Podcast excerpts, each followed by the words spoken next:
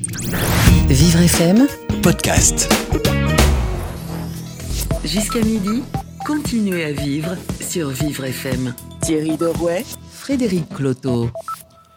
Bonjour, bienvenue et merci de votre fidélité à cette émission réalisée en direct de chez nous tous les jours, euh, préparée par toute l'équipe de Vivre FM et en particulier aujourd'hui Jason Jobert, Stéphane Edelson et Fatou Mbaké.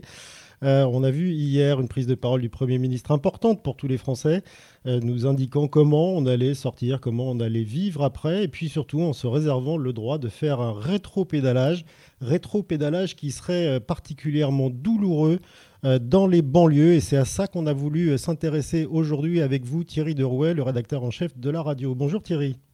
Bonjour Frédéric.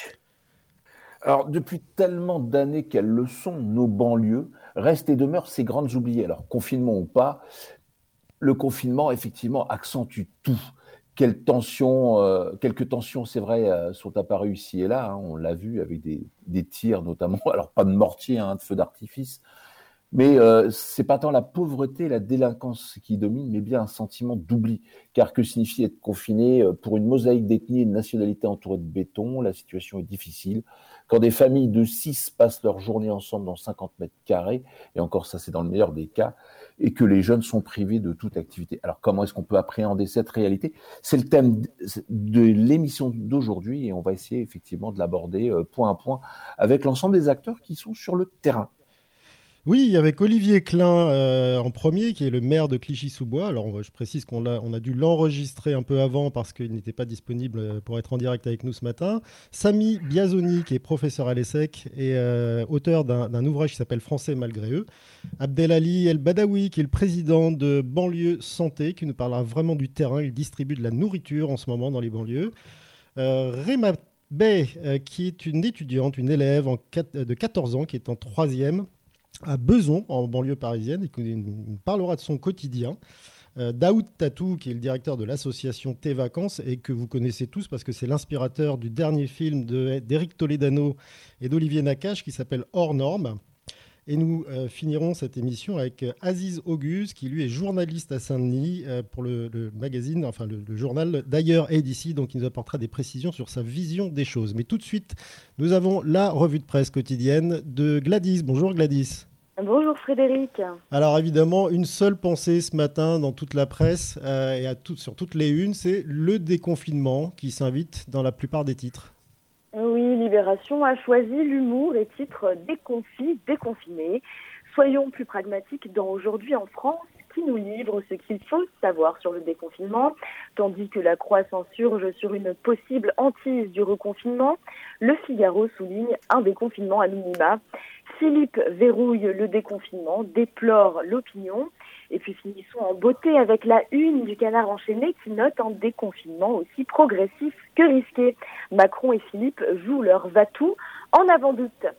Les esprits s'échauffent ce matin dans la presse, hein, comme on vient de le dire. On peut lire dans Marianne que l'air de rien, Édouard Philippe enterre le déconfinement, alors qu'Emmanuel Macron avait fait de la date du 11 mai une lueur au bout du tunnel. Édouard Philippe a douché ce mardi 28 avril tout espoir de retrouver la vie d'avant.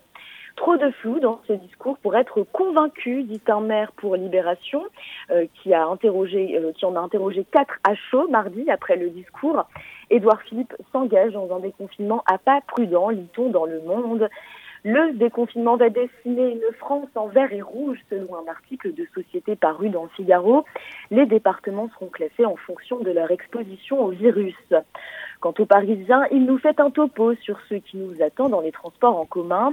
Condamner un siège sur deux, le port du masque obligatoire, le tout, c'est de respecter la distanciation sociale. On n'a pas fini de l'entendre. Et d'ailleurs, le monde se demande si le déconfinement dans les transports va virer au cauchemar opérationnel. On trouve également euh, un monsieur, Seigneur Mathieu Rouget, très fâché, qui tient à manifester son mécontentement dans l'Obs. Euh, son témoignage est accablant. La manière de traiter les religions dans ce déconfinement n'est pas respectueuse, nous dit-il. Venons-en à la belliqueuse partie, une fois n'est pas coutume, Valeurs Actuelles relate les propos de Jean-Luc Mélenchon, qui ne s'est pas fait prier hein, pour critiquer les mesures prises mardi. Il titre Mélenchon fustige des injonctions odieuses et attaque Macron. Oui, on notera que le Premier ministre a parlé de distanciation physique et pas sociale. On essaye d'éviter la coupure totale. Alors, quelles sont les réactions dans la presse étrangère vis-à-vis de ces annonces de méthodes de, déconfinement en France? Eh bien, la Süddeutsche Zeitung, journal allemand, rapporte une fausse joie, une France pour qui le 11 mai se devait être une date réjouissante, mais il n'en est rien. Le Times se permet ce petit commentaire sur la démonstration de construction d'un plan de déconfinement mardi à l'Assemblée nationale. Je cite, ressemble bien plus à un carcan qu'à une libération. Pour le journal belge La Libre Belgique, toute la question pour le gouvernement était en fait de trouver comment relancer l'économie tout en préservant la santé publique. Pour la presse et les tests, le journal italien La Repubblica nous dit que la France a été un des pays qui en a fait le moins à ce sujet à cause des problèmes bureaucratiques euh, et de la concurrence entre laboratoires publics et privés. C'est un peu lamentable. On va essayer de finir sur une note, euh, ne pas finir pardon sur une note déconfite, euh, parce qu'on trouve aussi quelques réjouissances dans la presse. Oui, dans cet océan de déception d'un déconfinement que l'on pensait plus rapide et concret, on nous donne une carte virtuelle au muguet dans Ouest France parce que, euh, comme vous le savez, les fleuristes ont fermé boutique depuis belle lurette. Et puis le 1er mai, c'est tout de même une tradition ici en France. Donc, grâce à cette carte, on va pouvoir situer les points d'achat de brin de muguet. Dans 20 minutes, on nous parle de l'exception calédonienne, comment le pays a résisté à l'épidémie et pourrait en sortir plus forte.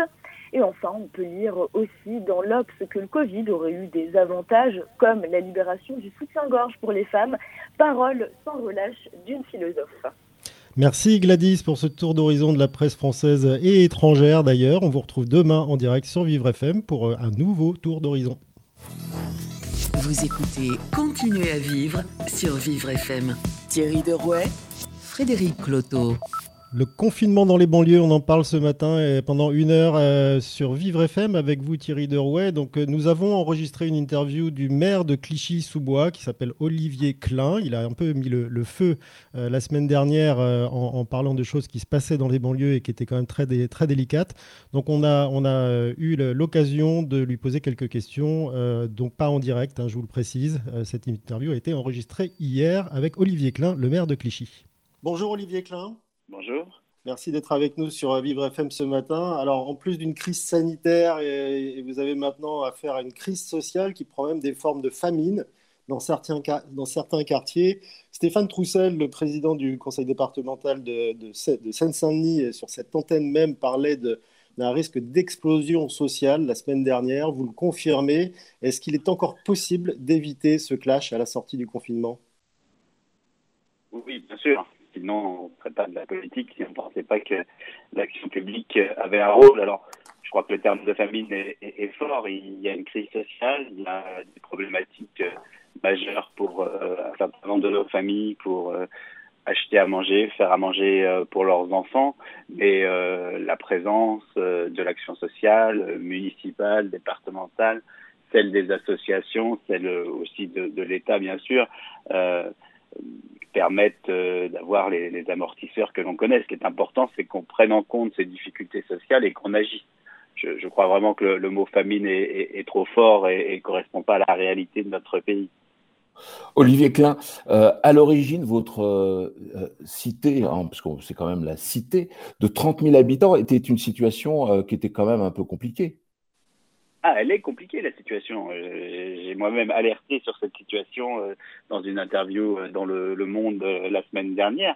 La situation est très compliquée. les gens qui ont été confinés chez eux, d'abord le respectent ce confinement et, aussi ont subi des difficultés, euh, faire à manger tous les jours, euh, le prix des, des, denrées qu'ils achètent, les revenus qui disparaissent parce que beaucoup de nos familles sont dans une forme de très grande de précarité, donc ils, ils ont du, ils ont perdu souvent leur petit boulot, parfois journalier, parfois en intérim, et donc les, les revenus se tarissent et, par contre les dépenses augmentent. Donc que la situation est catastrophique, compliquée, sur le fil du rasoir. moi j'ai dit qu'on qu'on était proche du point de rupture euh, euh, parce qu'il faut, il fallait euh, alerter les pouvoirs publics d'aller plus loin. Les premières aides annoncées par le gouvernement c'est bien. En même temps, la CAF ne paiera qu'au 15 mai et les gens, ils ont besoin de manger tous les jours et pas seulement avec l'aide de la CAF. C'est pour ça que moi, à partir d'aujourd'hui, à Clichy, j'ai organisé pour plus de 1100 familles clichoises une distribution de bons alimentaires pour toutes les familles qui étaient qui payaient les tarifs les plus bas à la cantine.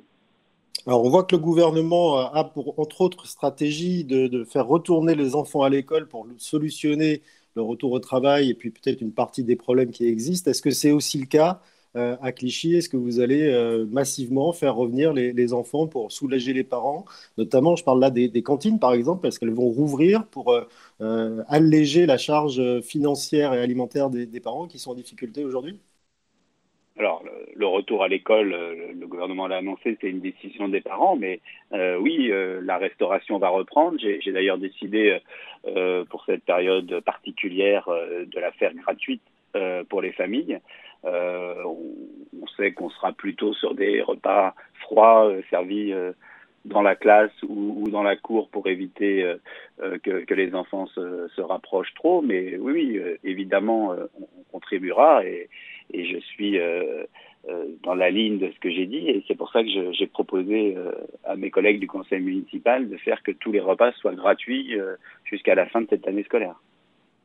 Alors, est-ce qu'à Clichy-sous-Bois, vous avez constaté une fracture numérique qui a créé une condition impossible de maintenir l'école à domicile?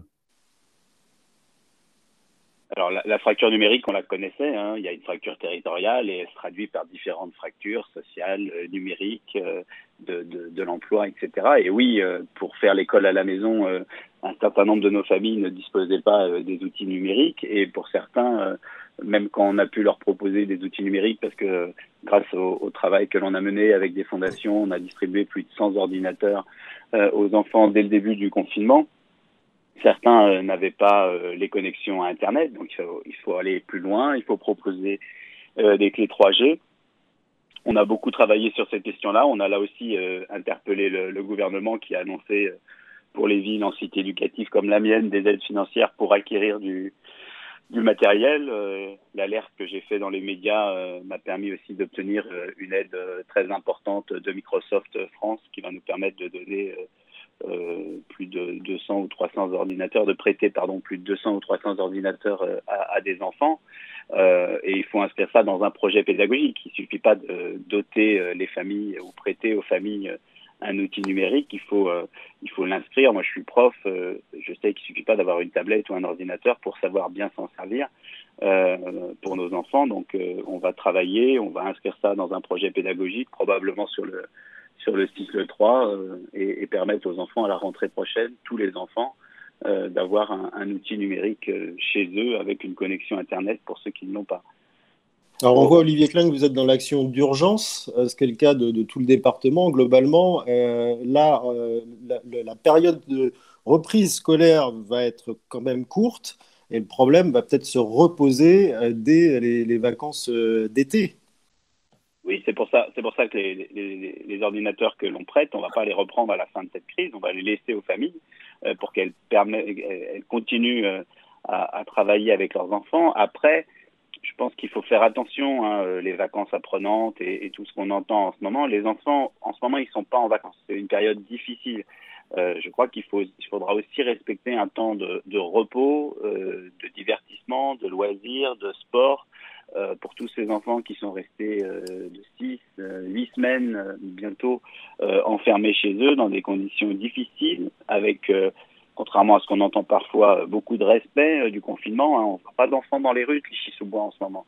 Et, et donc, je, je, crois aussi que pour pouvoir reprendre l'école à la rentrée de septembre, il va falloir aussi que ce temps d'été soit un temps qui, qui permette à tous de, de, se reposer et de retrouver l'envie euh, de l'école.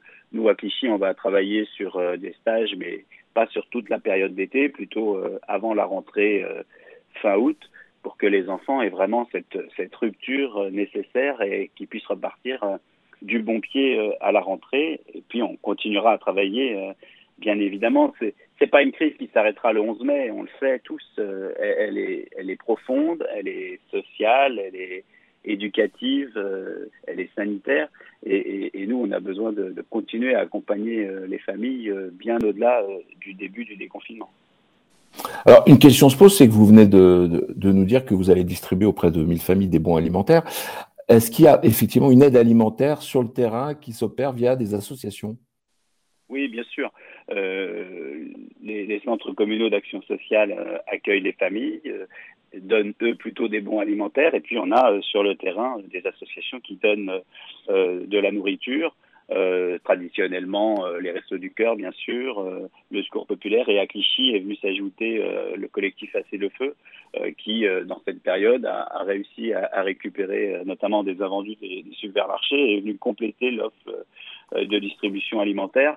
Et, par ce, cette, cette addition d'aide, plutôt traditionnelles comme les Restos du Cœur et, et, de nouvelles. On essaye d'être au plus près des familles, mais là encore, c'est il ne faut pas que ça soit euh, une aide ponctuelle. C'est pour ça que euh, avec les associations, on s'attache à ce que chaque famille euh, mette en place aussi une évaluation sociale, parce que les difficultés vont pas s'arrêter demain. Donc pourquoi cette famille en est là, comment on peut l'aider, est-ce qu'il y a un dossier de surendettement à constituer avec elle, est-ce qu'il y a une dette de loyer importante? Il ne faudrait pas que une détresse en chasse une autre. Euh, si, si, on a une détresse pour faire ses courses, on a peut-être aussi euh, euh, au-dessus de la tête un risque d'expulsion locative. et c'est pour ça aussi que moi j'ai dit au gouvernement qu'il fallait prendre maintenant un, moratoire sur les expulsions locatives d'au moins un an pour permettre aux services sociaux d'étudier famille par famille les situations et, accompagner ces familles. En matière de solidarité, qu'est-ce qu'il en est en matière de solidarité intergénérationnelle et auprès des personnes en situation de handicap? Alors nous, dès le départ de cette crise, euh, ce qui était presque le plus facile, on a mis en place un plan qui ressemble au plan canicule. Donc on a des, fichiers de plus de 700 personnes âgées qu'on appelle tous les jours depuis le début du, confinement. Euh, on a euh, ajouté euh, des distributions à domicile de repas. On, a augmenté de près d'une centaine de, familles ou de personnes isolées des, repas à domicile. Et puis on fait les courses aussi pour les, pour les personnes âgées qui, qui le souhaitent. Après, c'est difficile hein, parce que à Clichy, les, personnes âgées ont l'habitude de se retrouver dans notre maison des seniors, jouer aux cartes, discuter, manger ensemble, fêter les anniversaires. Et, ça, malheureusement, euh, avec le confinement, ils peuvent plus le faire et le sentiment d'isolement est, est, renforcé. Euh, là, on a lancé euh, il, y a, il, y a, une semaine maintenant hein, auprès des enfants euh, un concours de, de, dessin et on va quand on apporte les repas aux seniors, on, on leur ramène un dessin d'enfant euh, de Clichy-sous-Bois pour euh, leur mettre un petit peu de baume au cœur, même si on Mais justement, justement Olivier, Olivier Klein, est-ce que vous avez réussi par exemple à mobiliser les jeunes des quartiers pour venir en aide aux personnes âgées ou aux personnes qui sont en difficulté? Alors les mobiliser non, parce que on est dans, quand même dans des règles assez strictes de, de confinement. On a eu des, des, demandes de volontariat pour euh, aider, euh, très honnêtement, euh, mais, mais c'est vrai que on a un personnel communal dédié à ça, les, les, que les personnes âgées connaissent, donc c'est eux qui assurent les livraisons à domicile et qui maintiennent le, le contact avec avec ces personnes âgées, parce que c'est bien aussi, mais on, on, y travaille en permanence. Euh, on a fait une pièce de théâtre intergénérationnelle il y a quelques, mois euh, à Clichy. On va continuer dès que, ça sera possible. On, reprendra nos, activités euh, intergénérationnelles qu'on a l'habitude d'essayer de mener à Clichy, mais, là, on, a aussi voulu pro protéger nos, seniors et, pas les mettre potentiellement trop en trop en contact, mais, mais on va y travailler parce que c'est clair que, que, ce virus a touché malheureusement euh, les personnes fragiles et, quelques seigneurs de Clichy euh, sont, sont, malheureusement décédés pendant cette période. Alors on connaît généralement des taux de chômage dans, euh, dans vos villes assez élevés. Est-ce que vous craignez justement cette reprise du chômage à l'issue de la période de ce qu'on appelle le déconfinement et plus particulièrement à partir de la rentrée? Oui, enfin, on, a malheureusement euh, le sentiment que quand il y a une crise, une crise sociale, les quartiers populaires sont les premiers à en pâtir et quand il y a une reprise, on est les derniers à en profiter. Donc moi, c'est pour ça que je me bats euh, aujourd'hui pour que les quartiers populaires soient vraiment pris en compte euh, dans cette reprise. Euh, moi, je, plaide pour une extension euh, du dispositif euh, territoire zéro chômeur. C'est un dispositif qui commence à, à démontrer qu'il marche quand il est pris en compte, quand on y met les moyens et, je pense que des quartiers euh, comme ceux de Clichy pourraient être intégrés à, à cette expérimentation. Je plaide depuis toujours, euh, euh, depuis le début de ce quinquennat, pour un retour des emplois aidés qui ont été arrêtés de manière trop unilatérale et un peu doctrinaire au début de ce quinquennat. Et je crois vraiment que s'il y a un moment où il faut relancer les emplois aidés, notamment pour les associations, c'est bien à l'issue de cette crise sociale et cette crise sanitaire. Euh, et puis euh, les transports. Enfin, pour, pour que l'activité reprenne et, qu'on respecte en même temps les jets de barrière, il va falloir euh, que les conditions de déplacement euh, soient les meilleures possibles. Donc, il va falloir essayer de, de faire que les transports reprennent au même rythme que l'activité économique pour que nos, nos, salariés puissent se déplacer et aller vers les lieux d'emploi. Et pour nous, souvent Paris, Roissy, et, la zone de Marne-la-Vallée. Donc, comme les emplois ne sont pas à proximité directe, il faut pouvoir y aller. On voit des échauffourées euh, dans plusieurs départements chaque nuit entre la police et les jeunes des quartiers. Euh, certains parlent de risque d'émeute à la fin à la sortie, euh, au moment du déconfinement. Est-ce que vous êtes d'accord avec ces risques-là? Est-ce que vous les évaluez et comment vous faites pour les éviter?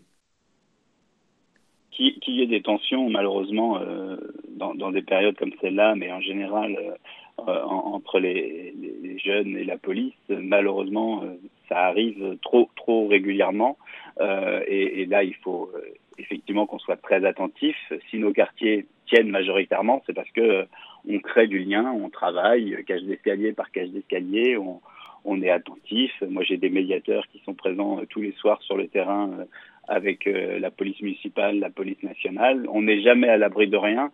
Euh, si, si, on veut euh, se prémunir de, de, ce risque, il faut vraiment travailler, comme on, comme on disait jusqu'à présent, sur la sortie du confinement, l'accompagnement d'une reprise économique, travailler évidemment aussi euh, pour que la, les relations entre la police et la population euh, s'apaisent. Ça veut dire que euh, la police doit être en permanence citoyenne, républicaine, attentive, attentive à son comportement, même si je sais à quel point le, le travail de la police, que je salue, est, est, difficile dans, dans, nos quartiers.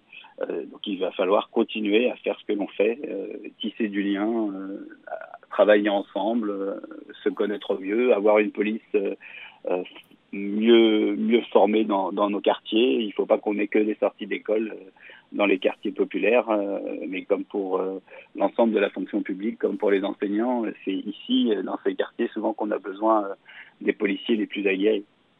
Donc pour vous, la solution, c'est d'abord le dialogue et pas, pas forcément la répression?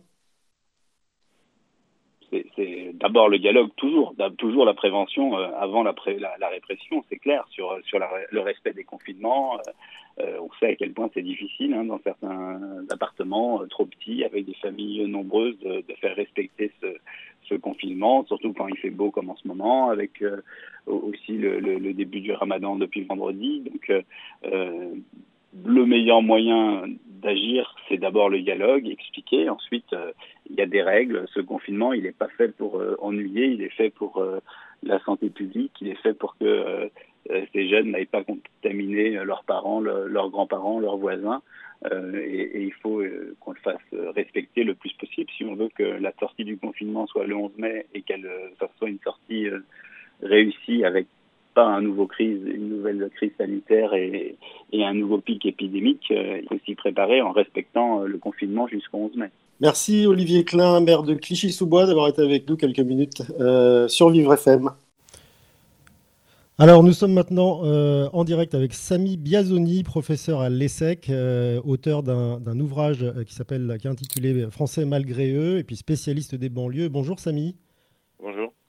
Euh, alors, on, a vu le, maire de Clichy-sous-Bois, Olivier Klein, la semaine dernière déclencher des alarmes assez, assez violentes un peu partout, et puis revenir là maintenant à des propos qui semblent dire que tout est sous contrôle. C'est votre appréciation aussi? Alors, c'est un, un, débat euh, extrêmement compliqué. Ce qu'on peut constater, c'est qu'il n'y a pas eu de flambée massive. on a eu des événements sporadiques, certes extrêmement importants.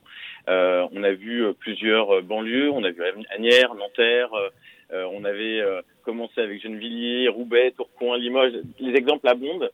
Euh, ce qui ne veut pas dire que c'est toute la banlieue qui s'embrase, ce qui ne veut pas dire qu'on entre à nouveau dans un schéma comme celui du schéma des émeutes de 2005. Donc on est dans une, une situation euh, un peu intermédiaire et je pense que cela explique aussi la prise de position d'Olivier Klein. On a pu croire à un embrasement euh, qui allait prendre très vite. Finalement, on en reste à des événements certes importants, certes graves, mais pour l'instant sporadiques et contenus. Alors Samy Biazoni, comment est-ce qu'il va falloir anticiper pour justement éviter que ça s'embrase? Parce qu'il y a quand même le faux aux poudres, hein, quand même, hein, un petit peu ici et là. Alors, ce qui est compliqué quand j'entends euh, Olivier Klein parler du dialogue, et, et avant tout du dialogue, euh, le dialogue, il est d'autant plus dur qu'on ne peut pas dialoguer en ce moment. Donc, euh, il va falloir effectivement euh, trouver d'autres manières de faire passer les messages. Il faut bien voir qu'une des fractures qui n'a pas été évoquée par, par Olivier Klein, c'est aussi la fracture communicationnelle. C'est l'appropriation des messages de santé publique et de sécurité publique auprès de certaines populations qui sont les plus isolées parce qu'elles ne parlent pas la langue, parce que par habitude aussi, elles se sont coupées de, des structures républicaines.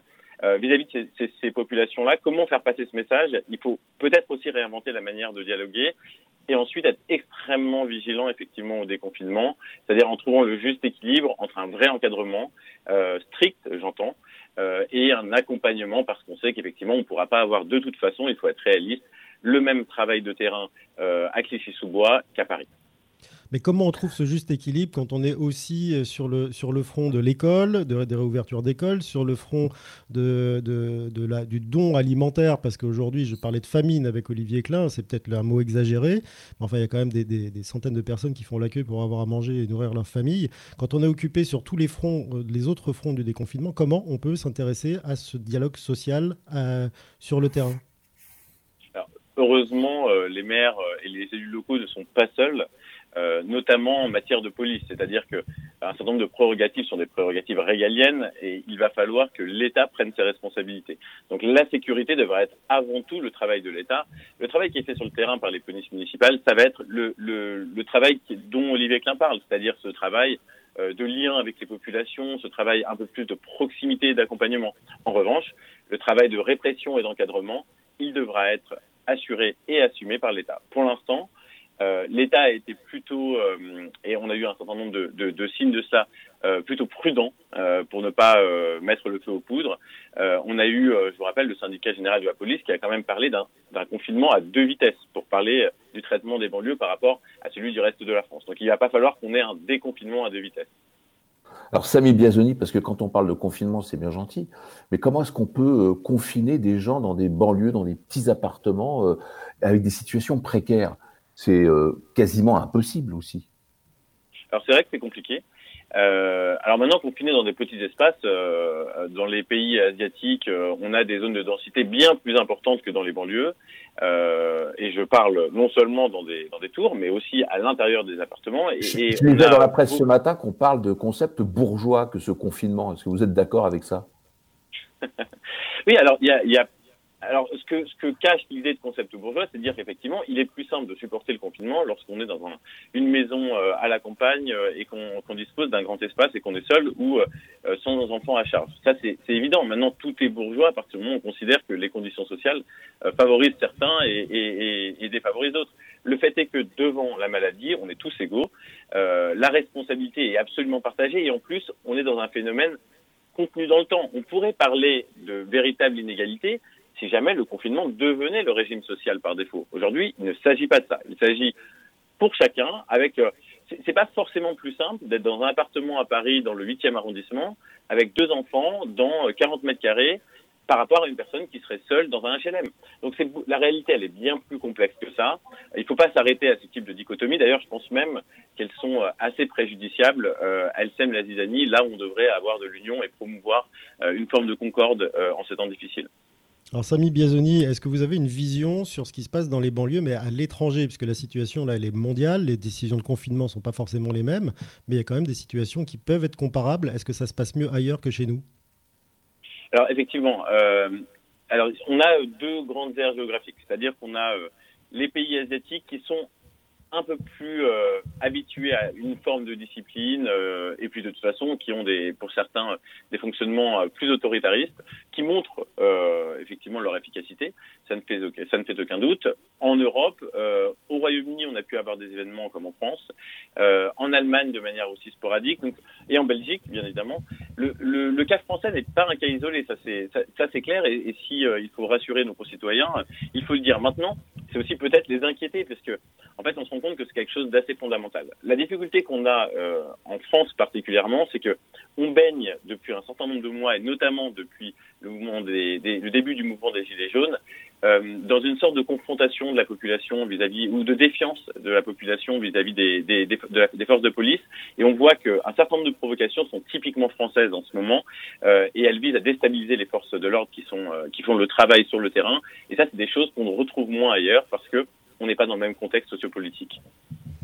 Est-ce que euh, on peut tirer, parce qu'on pose cette question souvent à nos, invités, est-ce que des pastilles, des rustines là qu'on est en train de mettre euh, sur euh, la question alimentaire, d'accès à l'école à distance, de confinement et ainsi de suite, et de sécurité, est-ce qu'on peut tirer des leçons qui nous permettront éventuellement de mieux traiter ce problème des banlieues, parce que ça fait quand même des décennies qu'il existe, et au final on se retrouve toujours dans la même situation, et encore plus aujourd'hui?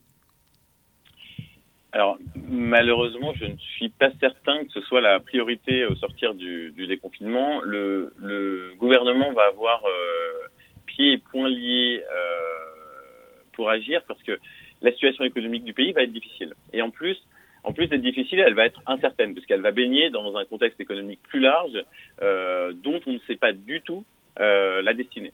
Donc euh, effectivement, les marges de manœuvre risquent d'être euh, d'être assez faibles. Je pense que au sommet de l'État, tout le monde prie pour que les choses ne s'enveniment pas et que dès qu'on va pouvoir traiter ces sujets-là, on les retraitera, j'en ai aucun doute, mais je ne suis pas sûr que ce soit la priorité.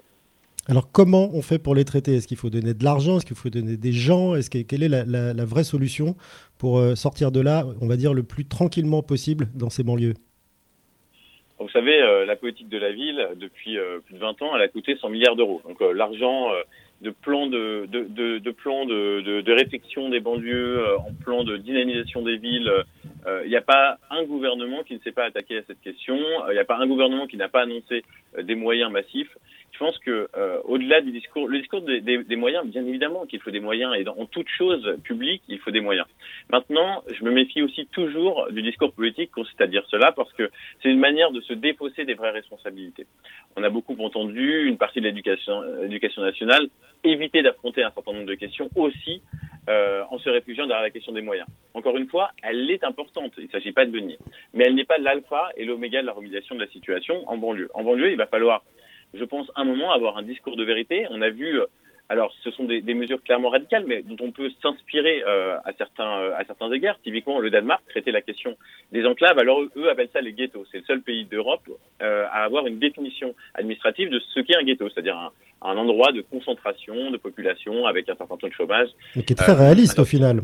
Elle est très réaliste. Qui, qui, qui correspond exactement. En fait, de manière assez étrange, qui correspond au simple bon sens. Mais aujourd'hui, on a un bon sens, on a euh, un bon sens administratif, si je puis dire, mais plus aucun bon sens de gestion. Il va falloir déjà commencer par retrouver un, un, un vrai bon sens de gestion et une vérité dans les propos. Euh, je pense que euh, toutes les, euh, les, tous les préco toutes les précautions langagières euh, de, de, mon prédécesseur sur, vos, sur votre antenne le montrent. On n'y est pas encore arrivé. Bien évidemment que c'est difficile, je ne me permettrai pas de critiquer l'action d'un maire sur le terrain. Euh, simplement, il va falloir que collectivement, on ose adresser les problèmes, on ose les qualifier et qu'on ose désenclaver. Oser désenclaver, c'est aussi mettre fin à un certain trafic, c'est aussi euh, mettre en lumière certaines fraudes, parce qu'une partie des difficultés que certaines des populations ont, par exemple aujourd'hui, euh, vient aussi du fait qu'il y a une économie souterraine importante sur laquelle on compte en temps normal pour stabiliser la situation économique, qui aujourd'hui disparaît. La grande difficulté, c'est qu'on ne peut pas reconnaître par définition un travail au noir et le compenser par des revenus d'État, euh, qui serait une forme de chômage partiel. Et en fait, le fait de ne pas pouvoir qualifier ce travail au noir-là et de le laisser sous le tapis en temps normal nous permet pas aujourd'hui de pouvoir le traiter et de le compenser. C'est une illustration euh, de l'hypocrisie euh, qui consiste à laisser les problèmes de côté en, en, en disant que finalement ils, euh, ils n'existent pas, alors qu'en fait en les mettant en, en lumière on peut les traiter. Donc la première des solutions, c'est de mettre des mots MOTS sur les mots MOUX. Merci Samy Biazoni pour cet éclairage. Vous êtes professeur à l'ESSEC et auteur de l'ouvrage Français malgré eux. Merci d'avoir été avec nous sur Vivre FM. Alerte coronavirus. Si vous avez de la toux et de la fièvre, vous êtes peut-être malade. Dans ce cas, restez chez vous. Limitez les contacts avec d'autres personnes. Appelez votre médecin. La maladie guérit en général en quelques jours avec du repos, mais si les signes s'aggravent, que vous avez des difficultés importantes à respirer et que vous êtes essoufflé, appelez le 15 immédiatement. Plus d'informations sur gouvernement.fr. Ceci est un message du ministère chargé de la Santé et de Santé publique France. Jusqu'à midi, continuez à vivre sur Vivre FM. Thierry Derouet, Frédéric Cloteau. Alors, tous confinés, oui, mais avec des idées. Alors, bonjour Kevin Ovin. Euh, visiblement, aujourd'hui, vous avez trouvé une idée en France qui permet à certaines professions de continuer leur activité. C'est cela? Totalement, oui, ça se passe sur Instagram. Il s'agit donc hein, de la profession de, photographe, un photographe professionnel qui réalise des portraits de famille, même pendant cette période de confinement. Olivier Boulet, c'est son nom. Avant le confinement, euh, il se rendait chez ses clients, ou euh, c'était plutôt l'inverse, hein, les clients venaient euh, à lui, vu qu'il a un studio photo qui est fermé avec ce confinement. Et avec le coronavirus, bah, son activité est à l'arrêt. Mais Olivier a trouvé une alternative. Il fait un appel vidéo FaceTime avec les familles. Ils prennent la pause. Euh, Olivier fait plusieurs captures d'écran. Il retouche ensuite les images. C'est tout bon. Images qu'on peut voir sur son compte Instagram, Portrait de famille. Alors, en matière de photos, il y en a qui ont des idées assez euh, surprenantes toujours sur Instagram. C'est d'arriver à reproduire les looks de Céline Dion avec des matières basiques. C'est quoi cette histoire? Ah bah, ça se passe au Québec hein, et c'est toujours euh, sur Instagram. Ça va des tenues les plus anciennes aux plus récentes de la star. Maxence Garneau fait parler sa créativité pendant ce confinement. Le jeune homme se sert de draps, d'oreillers, de rideaux, de serviettes ou encore de nappes en plastique. Bref, Maxence transforme tout ce qu'il a chez lui pour réinventer les tenues de Céline Dion, des robes, des pantalons, des jupes bouffantes. Et d'ailleurs, il est son propre mannequin hein, puisqu'il enfile lui-même les tenues. Prend ensuite en photo et compare le résultat avec une image montrant Céline Dion avec la même tenue ou presque. ouais. Quelle occupation. Alors, au Portugal, la ville de Lisbonne a célébré ses livreurs et éboueurs d'une façon particulière. Totalement, des livreurs et euh, éboueurs qui ont arboré des costumes de super-héros. C'est l'initiative du conseil paroissial de la ville. C'est d'ailleurs ce conseil qui a fourni les Le but, rendre beaucoup plus visible ces travailleurs du quotidien, ces travailleurs de l'ombre, des gens qui prennent des risques en exerçant leur métier.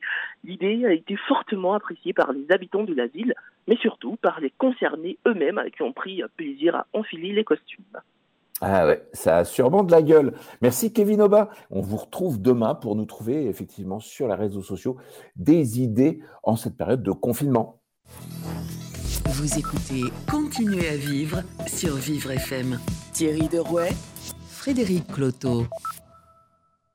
Kevin Aubin en podcast sur vivrefm.com ou sur la page Facebook de Vivre FM, comme tous les invités de toutes nos émissions, y compris celle-ci dédiée au confinement dans les banlieues. Nous en parlons ce matin et maintenant avec Abdel Ali El Badawi. Bonjour. Oui, bonjour. Merci d'être avec nous à l'antenne de Vivre FM, Abdelali. On se connaît, on s'est déjà vu à, Bobigny euh, il y a quelques mois. Donc là, euh, on est à distance. Vous aussi, euh, j'imagine que vous prenez des précautions. Vous êtes le président de Banlieue Santé, mais vous êtes au contact des populations, notamment dans les banlieues, pour en ce moment leur donner à manger, si j'ai bien compris. Alors, c'est plus large que ça. Hein. en fait, L'objectif pour nous en premier, c'était de se dire comment on fait en sorte que la population reste chez elle, notamment la population la plus fragilisée, hein, les personnes âgées, les personnes malades.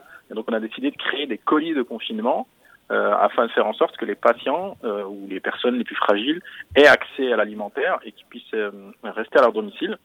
Et puis au-delà de ça, ça nous permettait aussi d'identifier les personnes qui étaient en rupture de soins, de pouvoir faire en sorte que ces personnes aient accès à la santé d'avoir un médecin, une infirmière, euh, une téléconsultation, voire euh, d'aller leur chercher leurs médicaments. Et on l'a fait effectivement dans les banlieues, mais aussi on a lancé un vaste programme aussi dans la ruralité. C'était important pour nous d'être aussi dans la ruralité. Alors, comment est-ce que vous arrivez à faire cette transition entre, j'imagine que les moyens vous sont fournis, mais par qui? Et puis comment vous arrivez effectivement à balayer un petit peu bah, toutes ces personnes, les trouver euh, pour, euh, pour les accompagner? Bah, Déjà, en termes de moyens, euh, ce qu'on a fait, c'est qu'on a mis une cagnotte Ulule en ligne qui a bien pris hein, et qui nous a permis d'acheter des denrées, d'acheter euh, le matériel. Euh, on a aussi le maire de Livry-Gargan, euh, Pierre-Yves Martin, dans le 93, qui nous a mis à disposition un entrepôt gratuitement pour pouvoir faire en sorte de préparer les colis alimentaires dans des conditions sanitaires strictes. C'était important pour nous de ne pas rajouter de la catastrophe à la catastrophe. C'est pour ça qu'on a d'ailleurs créé un protocole d'hygiène pour préparer les colis alimentaires.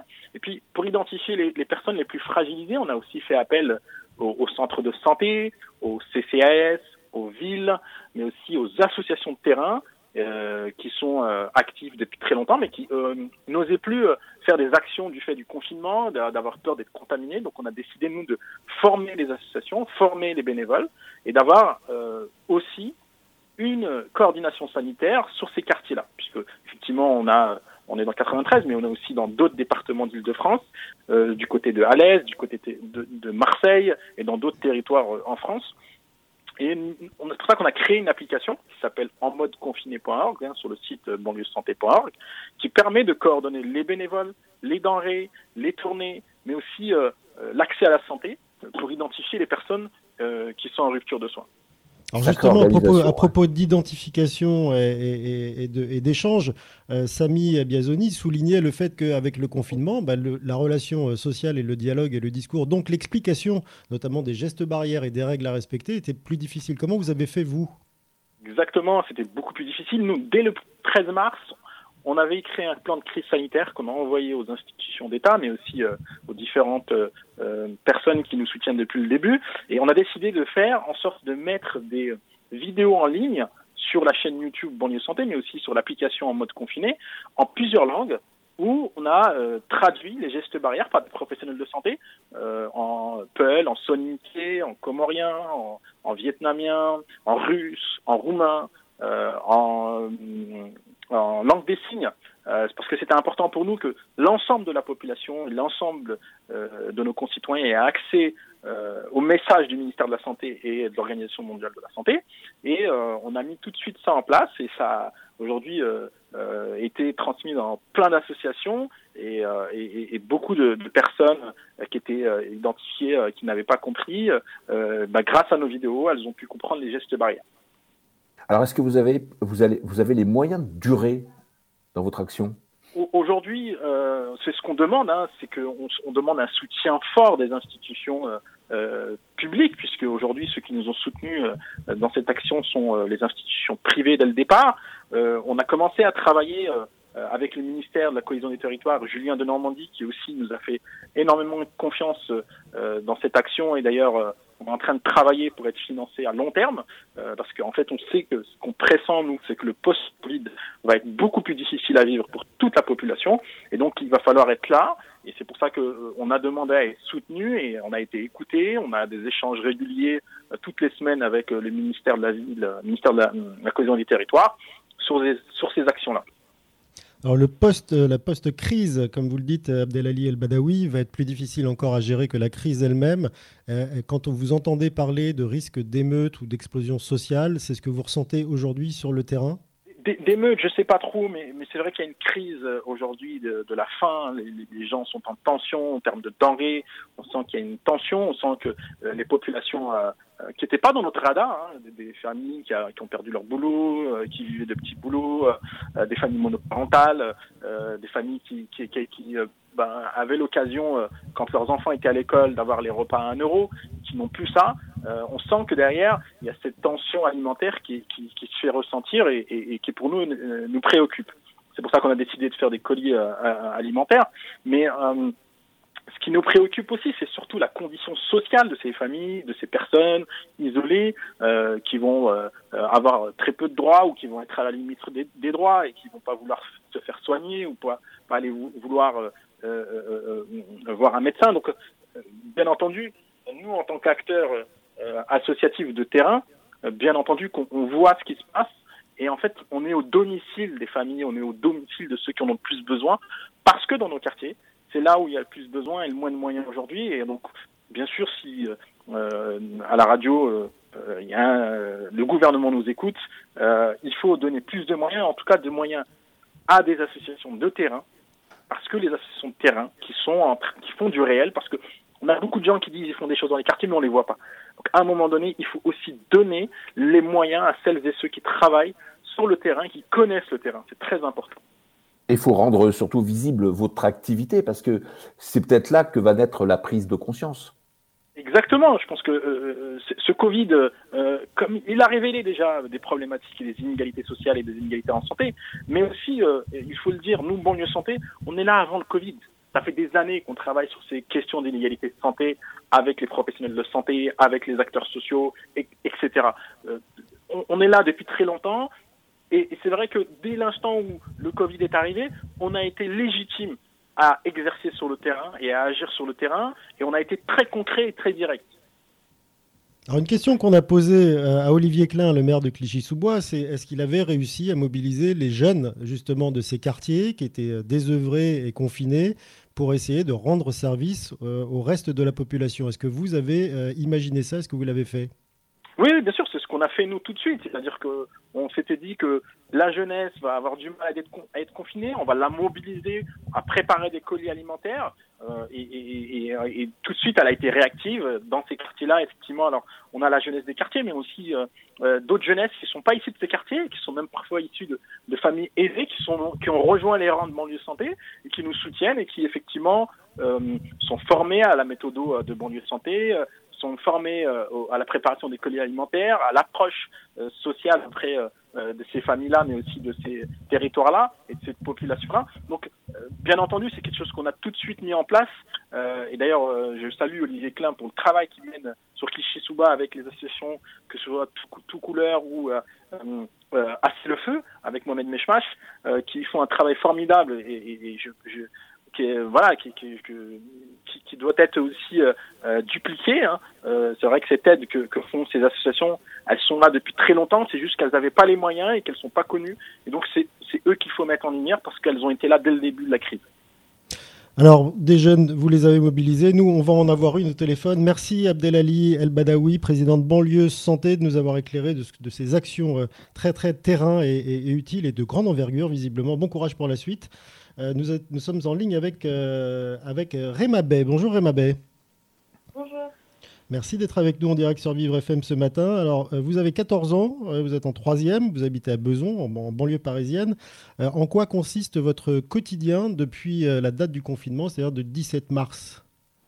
Bah, Pas grand-chose à faire. Du coup, ben, j'essaie de me concentrer sur l'école. Comme ça, ben, comme on n'a pas le brevet, bah, du coup, c'est en contrôle continu. Et bah, j'essaie de, de faire ce que je peux. Après, il n'y a rien d'autre à faire, on est à la maison. Alors vous êtes, vous êtes à la maison dans, dans ce que décrivait les, les, le, maire de Clichy qu'on a eu, euh, Samy Biazoni, les invités précédents, c'est-à-dire dans un petit appartement avec toute votre famille? Oui. Est-ce que c'est simple pour vous de continuer de suivre l'école dans cette situation? Bah Après, j'ai mon petit frère, il faut que j'aide à l'école. Après, euh, c'est vrai que rester enfermé à la maison avec mes parents, c'est pas, enfin avec mon père et mon frère, c'est pas, pas simple. Parce qu'on est, avant, on était pas tout le temps comme ça. On était, on avait la liberté, on avait une, comme une liberté quand on sortait, mais après on se supporte, hein, c'est comme on peut. Et il n'y a pas des petits, il y a pas des petits copains ou des petites copines qui, euh, qui ont essayé de déclencher des, des petites réunions sauvages euh, euh physiques à l'extérieur? Ah, si, bon, des copines, elles ont essayé. Après, il y en a, elles se sont fait attraper et, bon, après, c'est vrai que comme il a mis une amende, ça donne pas très envie de sortir. Parce que, ouais, en vrai, c'est compliqué. Hein. Et vous voyez, vous, euh, de, de, votre fenêtre, vous voyez quand même des gens se rassembler ou pas? Euh, Sans dire les noms, hein, sans dire les noms, évidemment. Hein. en bâtiment, un peu, hein, quand même. Enfin, après, ils prennent leurs précautions. Ils sortent pas de la... Ils sortent pas de parce qu'on est dans une cité donc ils sortent pas ils mettent des masques mais après c'est vrai que ils respectent pas trop mais sinon euh, après euh, je pense que tout le monde l'a déjà fait parce que elle reste à la maison c'est vrai que c'est pas facile D'accord. Est-ce que vous avez eu des, des propositions, euh, ou dans tous les cas, est-ce que des gens sont venus, comme les, associations de, de, de El Badawi, euh, vous ont appelé ou, euh, ou, les services de la ville pour vous demander comment ça allait, de quoi vous aviez besoin Et notamment, je parle par exemple en termes d'informatique, vous avez ce qu'il faut, vous, pour travailler? Euh, Bah oui, on a ce qu'il faut. Après, je ne peux pas spécialement appeler. Enfin, nous, ils nous ont pas appelés personnellement.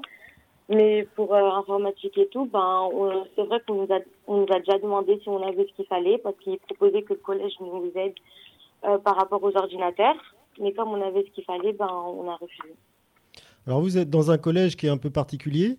Est-ce que vous pouvez nous dire ce que c'est? Est-ce que vous y on est, Oui, je suis au collège Gabriel Péry. Ben, il n'est pas particulier spécialement parce que je suis même à Henri Vallon, enfin, le, le, deuxième collège de notre ville, ils nous ont aussi proposé, je crois. Mais, euh, mais sinon, c'était gentil de leur part. Après, s'il y avait des gens qui avaient besoin de quelque chose et tout, ils étaient toujours à notre écoute pour savoir si, s'ils avaient besoin de quelque chose pour étudier, parce que leur scolarité, je pense que c'est prioritaire. Et le, le 11 mai, pour vous, ça se présente comment? C'est la libération? Vous retournez à l'école ou euh, est-ce qu'il y a des doutes? Les troisièmes et les quatrièmes, ils ne proposent pas de repartir en cours, ils proposent euh, aux plus petits. Mais euh, bon, après, ils disent que c'est un déconfinement, petit par petit. Donc, euh, c'est vrai que je prévois de sortir quand même un petit peu pour me libérer, parce que depuis le confinement, je suis sortie qu'une fois pour les courses. Mais c'est vrai que, après, euh, bon, tout le monde va commencer à sortir. Ça va. C'est vrai que ça. Il y, a, il y a des petites craintes dans, par mes amis, les parents de mes amis, ils ont un peu peur, mais sinon, c'est vrai que c'est une libération. Et alors vous, vous euh, Réma Bay, vous allez faire quoi en premier le 11 Le premier que je vais faire, franchement, c'est... Voilà, exactement, c'est que je vais aller voir chez McDo. Il y a quelqu'un qui vous souffle les réponses derrière, là. non, parce qu'en fait, mon père, il connaît mes réponses. c'est vrai que c'est la première chose que je vais faire. Et aller voir mes copines, parce que franchement, euh, au téléphone, c'est pas la même chose qu'en vraie vie. Et je pense que confinement, même si on est confiné, on a plein de trucs à se dire. Bon, en, respectant quand même les, les, distances, hein, parce qu'il ne faut pas, faut pas tomber malade après ça. Merci pour ce témoignage, euh, Réma Bay, sur euh, Vivre FM et en direct ce matin. Jusqu'à midi, continuez à vivre sur Vivre FM. Thierry Derouet, Frédéric Cloteau. Un ou plusieurs bons conseils aujourd'hui de Monsieur Moult. Bonjour Monsieur Moult. Oui, bonjour, wesh ma gueule, bien ou bien? Aujourd'hui, M. Moult représente tous les travailleurs d'Île-de-France, représente, represent, grosse dédicace à tous le 78, 79, 91, 92, 93, 94, 95, Boulby en force, la capsulerie, secteur A, Nanterre préfecture, la boule, le grand-duc, on veut du pain. Il est où le privé, là Hein? Il est où le secteur privé? Ouh, le confinement dans les banlieues, c'est le ghetto dans le ghetto. Et eh oui, dans une autre de ses vies, M. Moult a côtoyé les banlieues et a fait du hip-hop. Non, aujourd'hui, on parle de banlieue, donc je vais faire un point sur tous les lieux de deal ouverts ou pas en Ile-de-France. Bon, alors on commence par le 9-3, non, je déconne. N'empêche, c'est quand même 200 000 emplois non déclarés chez les jeunes liés au trafic de cannabis et qui sont touchés par le confinement. Je dis ça, je dis rien. Hein. Non, sérieusement, Monsieur Moule va vous parler d'une initiative que la Croix-Rouge a mis en place aujourd'hui et qui pourrait peut-être aider la situation de toutes ces personnes qui vivent dans les banlieues et qui sont assez terribles en ce moment. Donc ça s'appelle Confiné et solidaire. C'est une initiative qui encourage le bénévolat, le bénévolat de voisinage pour lutter contre l'isolement social. Sur le site de la Croix-Rouge, croix-rouge.fr, vous pouvez retrouver une multitude d'initiatives solidaires, comme aider les personnes âgées ou isolées en collant des petits post-it, faire des déjeuners avec eux, mutualiser les sorties, euh, faire euh, mutualiser les imprimantes, aider les, les, jeunes, les jeunes à faire leurs devoirs, partager sa cuisine et une partie de son repas, soutenir les sans-abri, faire une cagnotte entre voisins, des banderoles solidaires, la confession de masse, diffuser des films sur, le, sur un mur de, de l'immeuble. Voilà, il y a plein d'initiatives. Allez, allez faire un tour, téléchargez et placez la fiche Solidarité de voisinage de la Croix-Rouge au rez-de-chaussée de votre immeuble. Parlez-en, relayez ces infos que vous retrouverez évidemment sur la page Facebook de Vivre FM.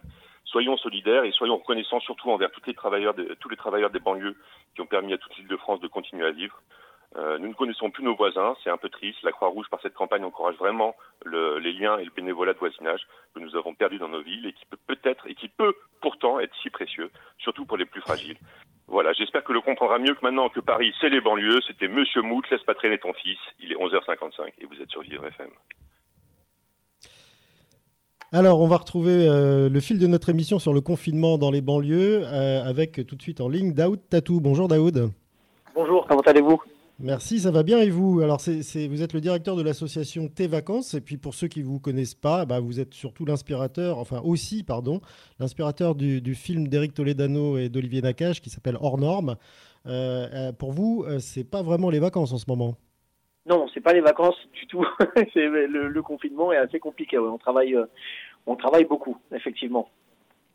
Alors Daoud, euh, on, va quand même rappeler un petit peu votre action. Alors vous, vous accompagnez des enfants qui sont euh, effectivement autistes, mais les cas les plus graves. Alors comment vous arrivez effectivement à les accompagner au quotidien? Parce que j'imagine que les confinés, c'est pas franchement leur destinée. Alors non, c'est pas leur destinée, puis en plus c'est absolument pas ce qu'il faut pour les personnes en situation d'autiste. Donc moi je suis directeur du relais de France et de tes vacances. Et au relais Île-de-France, donc sur, euh, sur Paris et la banlieue, on envoie des animateurs spécialisés à domicile pendant le confinement pour pouvoir soulager les parents et leur permettre euh, d'avoir des sorties. Et il y a la partie euh, parisienne qui est le centre d'accueil de jour médicalisé travaille avec la fondation de l'élan, qui appartient à l'élan retrouvé, qui est une grande fondation, a exactement le même problème, c'est-à-dire qu'on envoie nos animateurs pour pouvoir soulager les parents parce que les troubles du comportement sont majeurs. Vous avez des enfants qui dorment plus, donc des gros troubles du sommeil, des gros troubles alimentaires, des grosses violences. Ça pose des problèmes avec la fratrie, ça pose des problèmes avec les voisins. Donc c'est assez compliqué. C'est très très compliqué le confinement pour les personnes en situation d'autisme, malgré la petite dérogation qu'on a eue qui a fait énormément de bien depuis la déclaration de notre président le 2 avril sur la journée mondiale de l'autisme. Mais néanmoins, ça règle pas, euh, ça ne règle pas le problème des troubles du comportement et le fait que les jeunes ont besoin de sortir. Alors, est-ce qu'aujourd'hui, Daoud Tatou, avec l'idée de, déconfinement et de cette date du, 11 mai, euh, les réactions et des familles et, euh, de vos jeunes euh, handicapés sont, sont positives? Est-ce qu'ils ont peur de sortir? Bah, nous, on a les mêmes craintes dans le monde de l'autisme que dans le monde neurotypique. Hein. C'est-à-dire que vous avez des familles qui sont contre le déconfinement pour une bonne et simple raison, c'est que quand vous regardez euh, les déclarations qu'on a eues hier, on est dans une inquiétude euh, certaine. Euh, nous, on n'a pas de masque. Vous voyez, on est en pénurie de masques, tout le monde le dit. On a fait appel à une ONG pour laquelle moi je suis responsable du pôle autisme à Ouma Charity, et c'est une ONG qui nous a donné plus de 5000 masques. On a reçu 10 000 masques de leur part pour pouvoir travailler. Alors c'est quand même fou de s'apercevoir que c'est une ONG qui pallie euh, aux besoins de l'État. Donc quand vous avez ça euh, en ligne de données, vous dites que les parents, ben, ils ne sont pas pour le confinement de manière majoritaire. Alors bien évidemment, il y en a qui sont d'accord pour un déconfinement, parce qu'ils en ont besoin, ils ont besoin de travailler, leurs enfants ont besoin d'être pris en charge. Mais il y en a d'autres qui disent, mais non, mais si je le laisse sortir là maintenant, peut-être que du coup on contamine tout le monde. Donc il y a une inquiétude, une réelle inquiétude, une réelle inquiétude sur le déconfinement, et y compris pour les professionnels, parce que si on va en prise en charge de manière continue comme avant, avec euh, sans les moyens que nous devons avoir, à savoir visière pour ceux qui crachent, parce que c'est quand même par la salive que ça passe, par des masques et par des gants, ben vous avez un risque de contaminer toute la maison aussi pour les soignants et les accompagnants. Donc c'est pas, on n'est pas très rassuré. Alors Daoud Tatou, est-ce que vous avez le sentiment qu'il y a une sorte de désorganisation effectivement des, institutions autour de vous?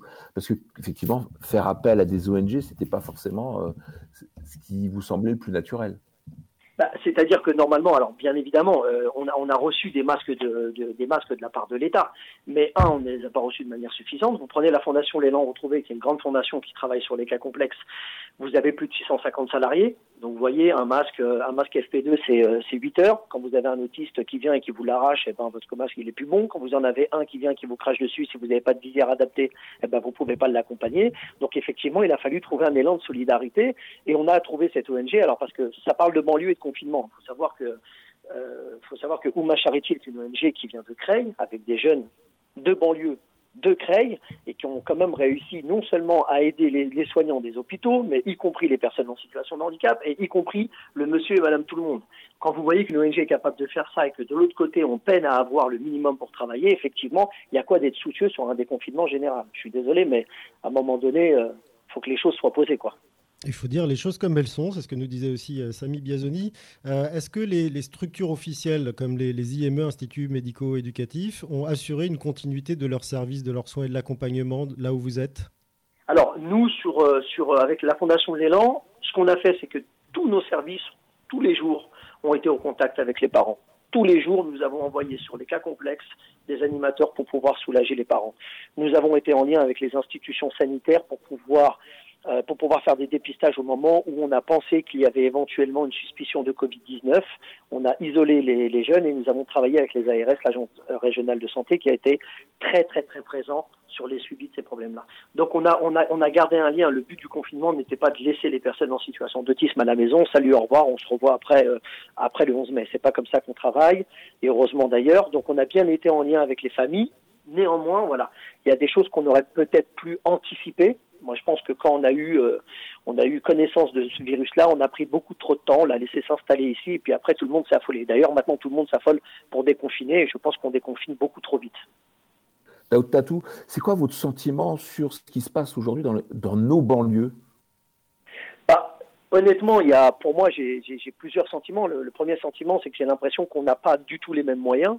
Prenez la Seine-Saint-Denis, euh, parce que moi j'habite dans le 93, euh, c'est un, un, département qui n'a pas du tout de moyens. On laisse ça au maire en lui disant bon ben écoutez c'est à vous de, de, vous débrouiller. Après il y a une réalité, euh, ça a été évoqué, il y, a aussi cette violence euh, qu'on rencontre en ce moment avec euh, avec la police qui est quand même assez hallucinant quand vous voyez dans les réseaux sociaux les propos racistes, les violences qui sont faites, les bavures qui sont faites, qui sont toujours expliquées par le fait que les jeunes de banlieue ne respectent pas le confinement, que que c'est compliqué il y a une tension énorme pour ceux qui sont sur le terrain, et moi je, le sens parce que j'y suis, qui, fait quand même, qui fait quand même assez froid dans le dos, quoi. Fait quand même assez froid dans le dos. Donc moi j'ai l'impression que dans les banlieues, on n'est pas du tout, euh, bah, de toute façon on l'a jamais été, hein, on n'a pas été, euh, on n'a pas été euh, légal des autres départements ou de certains autres départements. Et pourtant, les politiques, que ce soit au niveau départemental, régional ou au niveau des maires, nous disent qu'ils mettent plein de choses en place, qu'il y a plein de choses de l'informatique qui est distribuée, de l'argent, de la nourriture, et que finalement, il n'y a pas trop de problèmes. Bah, écoutez, euh, nous sur Saint-Denis, on a des, des, choses positives. Notre maire, il a, il a ouvert le parc de la Légion d'honneur après avoir discuté et bataillé avec le préfet de la Seine-Saint-Denis pour pouvoir avoir un espace pour les personnes autistes. Donc ça, c'est quelque chose qui est remarquable. En même temps, vous avez à Saint-Denis des bavures euh, avec entre les jeunes de banlieue qui ne respectent pas le confinement pour la plupart, mais en même temps, comment vous les respectez un confinement quand vous êtes à 10 dans un deux pièces et que vous avez un enfant autiste qui gueule toute la journée? À un moment donné, vous sortez. Quand vous sortez, ben, vous n'avez pas forcément votre pièce d'identité. Quelqu'un qui vient et qui travaille pas, il se retrouve avec 130 euros et en plus avec des bosses de wesh wesh sur le Coran de la Mecque, ça se finit euh, soit par terre, soit en GAV. Euh, donc c'est compliqué. Mais il faut, il faut vraiment se déplacer en banlieue pour, pour, pour, pour, pour voir les choses, parce qu'on peut toujours en parler derrière un micro et derrière une caméra et, à l'Assemblée nationale. Mais quand vous êtes sur le terrain, vous apercevez qu'il y a vraiment un écart entre ce qu'on vit et ce qui est dit. vous pensez qu'on a qu'on manque de bon sens euh, ici aussi pour essayer de relater un peu ce que vous vivez? Bah, écoutez, moi je pense qu'on manque d'honnêteté. Vous voyez, le, le, je, donne un exemple. Quand les médias parlent de la banlieue, c'est toujours mal. Vous prenez euh, que vous avez eu tout à l'heure, de, banlieue et santé. Vous prenez Ouma Charity, vous prenez les Restos du Cœur, vous prenez tous ces gens-là qui sont proches des personnes vieillissantes, vulnérables, handicapées. On n'en parle jamais, on en parle très peu. Et vous avez, euh, vous avez après des gens, pour pas les citer, sur certaines chaînes de télé, qui vous disent ah oui, mais c'est encore les Noirs et les Arabes qui font du bruit. Il y a une espèce de délinquance, il y a une espèce de ceci, il y a une espèce de cela. Mais c'est quand qu'on va arrêter de négativer nos banlieues et qu'on va souligner les choses positives. C'est comme ça qu'on va s'en sortir avec ces histoires de déconfinement, d'insécurité, de, bavure policière, parce qu'en fait, tout le monde se renchérit sur tout le monde. Donc oui, je pense qu'on manque de, de, de, comment dire d'honnêteté médiatique et intellectuelle. Il faut souligner les choses qui sont correctement faites et puis il faut souligner aussi les choses qu'on pourrait améliorer. Bah, je pense que c'est ça. C'est ce qu'on fait tous les jours et en particulier aujourd'hui, Daoud Tatou sur l'antenne de Vivre FM, en, écoutant euh, vos paroles et les bonnes pratiques. Justement, à propos de bonnes pratiques, euh, Samy Biazoni nous disait que l'État et en tous les cas les collectivités se dédouanaient des problèmes en disant on donne de l'argent et après c'est plus notre problème. En fait, euh, vous, vous savez comment faire. Est-ce qu'on vous écoute? Alors nous sur la, alors moi je, personnellement sur la mairie de Sani, puisque moi je, je vis à Sani, je, je, suis très écouté avec les associations professionnelles qui s'occupent des personnes en situation de handicap. Là je parle de Relais, les vacances, Elle Inclusif, euh, la fondation, euh, pardon, euh, l'IME Adam Shelton, le Silence des Justes avec Stéphane Benamou. Sur la mairie de Sani, on est très écouté, entendu, pris au sérieux et nous travaillons de, de on va dire de compère et vraiment en partenariat très serré sur la mairie de Sani sur les questions d'autisme. Après sur les autres contingents qui sont les jeunes de banlieue, la réinsertion, la prévention, ce de choses. Moi, je m'en occupe absolument pas. Donc à Saint-Denis, oui. Sur d'autres, euh, sur d'autres banlieues, je ne sais pas. J'espère que les gens sont écoutés. Mais en tout cas, pour nous à Saint-Denis, via la mairie et notre député, parce que nous avons la chance en plus d'avoir Stéphane Peu comme député qui est président de la commission autisme à l'Assemblée nationale. Donc sur ces questions d'autisme, on est très entendu. Après, sur les autres choses, bon, ben, je pense qu'il y a débat et qu'il y a des difficultés. Merci Daoud Tatou pour ce parler vrai à l'antenne de Vivre FM. Je rappelle que vous êtes le directeur de l'association Tes Vacances et euh, la personne qui a inspiré le film Hors Normes. Euh, nous avons Aziz Auguse en ligne. Bonjour Aziz. Bonjour. Alors vous, vous êtes journaliste à Saint-Denis pour le titre d'ailleurs et d'ici. Vous êtes euh, comme Daoud Tatou, les, pieds sur le terrain. Est-ce que tout ce que vous avez entendu là, vous le vérifiez à travers votre prisme journalistique? Oui, je suis plutôt, plutôt, plutôt d'accord avec Daoud Tatou. Bah, sur, moi j'habite à Saint-Denis, je travaille pour le journal de, Saint-Denis à, à, plein temps. Et on, on, constate, nous, sur le terrain, que que, bah, au, début le, confinement euh, était euh, plus ou moins respecté comme ailleurs, que les gens ont commencé à respecter le, confinement. Et là, les, le, problème, les problèmes qui se posent sont, sont liés par exemple aux, aides alimentaires. C'est-à-dire que là, on va peut-être, euh, on va commencer à rentrer dans le dur. Je pense, on s'en rend pas forcément compte parce que parce qu'on est encore confiné, mais il y a des gens qui sont vraiment dans, le besoin. Et euh, c'est ce qui commence à, monter un peu euh, à Saint-Denis et ailleurs en, Seine-Saint-Denis. Aziz Auguste, euh, quand vous dites on va commencer à entrer dans le dur, c'est-à-dire vous craignez vraiment des, émeutes, euh, une, forme de famine quand même, parce que c'est peut-être un mot un peu fort, mais quand on manque de tout, ça commence à devenir compliqué. Les émeutes, je, je pense pas, qu'il y aura des, révoltes urbaines sauf euh, comme on l'a vu euh, avec la Garenne à côté de, de Saint-Denis. Hein. Euh, c'est le, le confinement du 92 de la Haute-Seine. Quand il y a une quand il y a enfin quand il y a une bavure policière il peut avoir des révoltes urbaines. Mais là quand je dis on rentre dans le dur c'est à dire qu'il y a des familles dans le besoin. Euh, par exemple moi dans, mon cas personnel moi je, je suis pas dans le besoin. J'ai toujours mon salaire qui, qui tombe à la fin du mois pour l'instant comme d'autres, comme plein d'autres personnes, mais d'autres euh, qui peuvent euh, avoir des travails, euh, un travail précaire, être intermittent, travailler, je sais pas, dans le bâtiment, ou même, comme on a à Saint-Denis, des gens qui travaillent au noir, bah pour eux, ça va être beaucoup plus compliqué. et là, c'est ce qu'on constate, c'est-à-dire que ce qui se passe dans les quartiers de la ville de Saint-Denis, c'est-à-dire dans les quartiers populaires ici, c'est-à-dire qu'il y a une entraide qui se crée. C'est-à-dire qu'il y a des gens euh, spontanément, c'est-à-dire des habitants de ces quartiers s'organisent pour aider euh, pour aider les autres habitants qui sont en besoin. Euh, et ça, on le voit un peu partout, c'est-à-dire que ça se crée spontanément avec des structures qui existaient avant, d'autres qui se créent en ce moment. Euh, et, ces gens-là, voilà, s'entraident, aident les autres habitants. mais en, même temps, bon, on voit que la, ville de Saint-Denis ou le département peuvent venir en renfort pour, aider. Mais en fait, ce qui se passe, c'est qu'on a l'impression que les habitants doivent se débrouiller par eux-mêmes. C'est-à-dire que c'est eux qui organisent ces réseaux de solidarité. Et euh, l'État, bien évidemment, j'entendais que l'État euh, va donner des, donne des aides alimentaires, va aider, débloque des fonds, mais c'est un peu ce que, ce que disait, je crois, un autre intervenant, c'est-à-dire que c'est on vous donne de l'argent, mais débrouillez-vous. Mais ça suffit pas, en fait, ça, ça, et ça va pas suffire. Euh, et je pense que c'est ce qui, ce qui va être important après, le, quand, enfin, quand on parle de déconfinement, ça va être ça aussi qui va être important, c'est-à-dire comment on va venir en aide à, à, ces gens qui sont en besoin, parce que parce que la reprise économique sera pas comme avant, c'est-à-dire qu'on va pas reprendre euh, l'activité économique va pas reprendre comme avant, c'est-à-dire qu'il y a des gens peut-être qui vont se retrouver sans emploi, euh, et c'est ça qui va être, euh, je pense, le, le, débat va être là. Je pense que c'est ça qui va être important, c'est comment euh, l'État sera à la hauteur euh, à ce moment-là ou pas. Et pour l'instant, ce que j'entends, c'est que bah, l'État n'est pas forcément à la hauteur sur cette question-là, et même, parce que je, je parlais avec je parlais avec une, bénévole d'une association secours islamique qui ici est, présent, euh, organise notamment pendant le Ramadan les tables du Ramadan, mais qui a été annulé euh, parce que euh, on est en période de confinement, et qui me disait mais bah, les, associations, elles sont par exemple des grandes associations du les Restos du Cœur ou, ou, ou, le Secours populaire ou le Secours catholique sont là, mais c'est pas suffisant en fait. Et ça va être un moment, bah l'État, est-ce que l'État sera, sera présent ou pas à ce moment-là?